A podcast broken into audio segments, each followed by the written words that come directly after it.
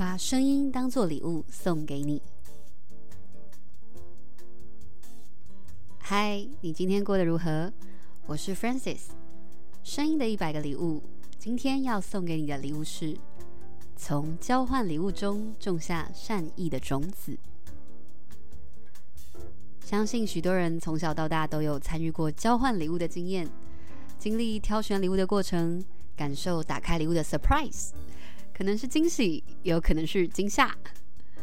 今天想跟大家分享我小时候在交换礼物时发生的小故事，以及我从中学到的改变。国小中年级时，在学校参加了一个奇妙的学习团体，由每个导师指名班上一位学生，每周会有一天中午要到某个教室去参加由辅导室老师带领的一些活动。在接近圣诞节的时候，这个学习团体也办了一个交换礼物的活动。当时啊，我到附近的书局买了一个十元的小小削铅笔机。回家用细卡纸跟色纸自己做了一个极其简陋的盒子，将削铅笔机装进去，就完成礼物的准备了。不料，当天中午，所有人的礼物看起来都超级好，几乎每一样体积都是我的十倍以上，而且包装精美，诚意十足。所有人的礼物摆在前面，一目了然。没有人想抽到我送的礼物。当时呢，我很快就抽到了一个很棒的礼物，是一只很可爱也很柔软的棕色熊娃娃。有一个女生还一直希望可以跟我再交换。随着礼物一个一个被抽走，唯独我的礼物顽强的留在床中央。我的礼物留到最后一刻，也只剩一个人还空着手。那个人是章鱼，一个平时话多调皮的男孩子。章鱼一脸晴天霹雳，彻底感受到被真心换绝情。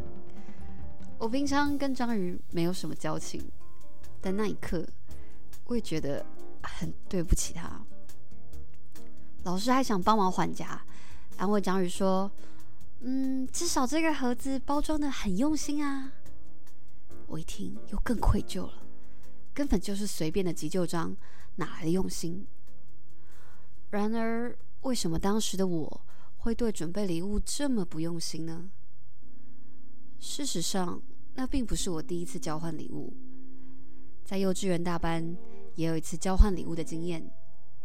那时因为年纪更小，所以是家人带我去文具店采买，选了一个觉得算是漂亮的铅笔盒，包装好带去学校。而那天，我抽到的是一个用过的、坏掉的玩具。我当下觉得很失望、很错愕。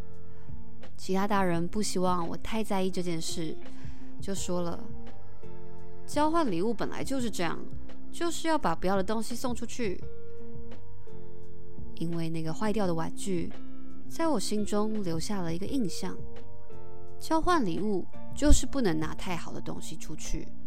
换到不好的是理所当然，拿到好的才是赚到。善恶未明的年纪，没有被良好的对待，便没有学会善待别人。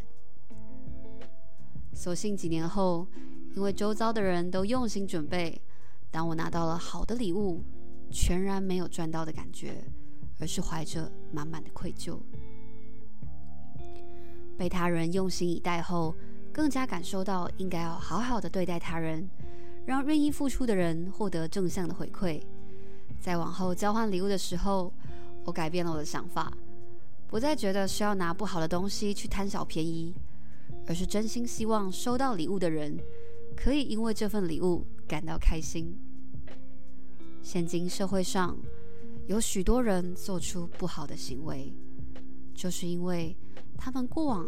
没有获得善意的对待，所以他们不知道为什么要对别人好。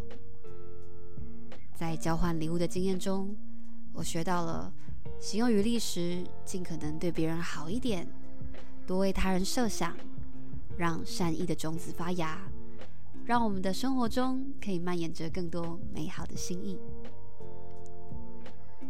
如果你喜欢我们分享的内容，欢迎您订阅我们的 Podcast，给我们五星评分，也邀请您在 Apple Podcast，呃，Apple iTunes 留言分享你的收获或感动，也将是给我们持续制造礼物的动力。我是 Francis，我把声音当作礼物送给你。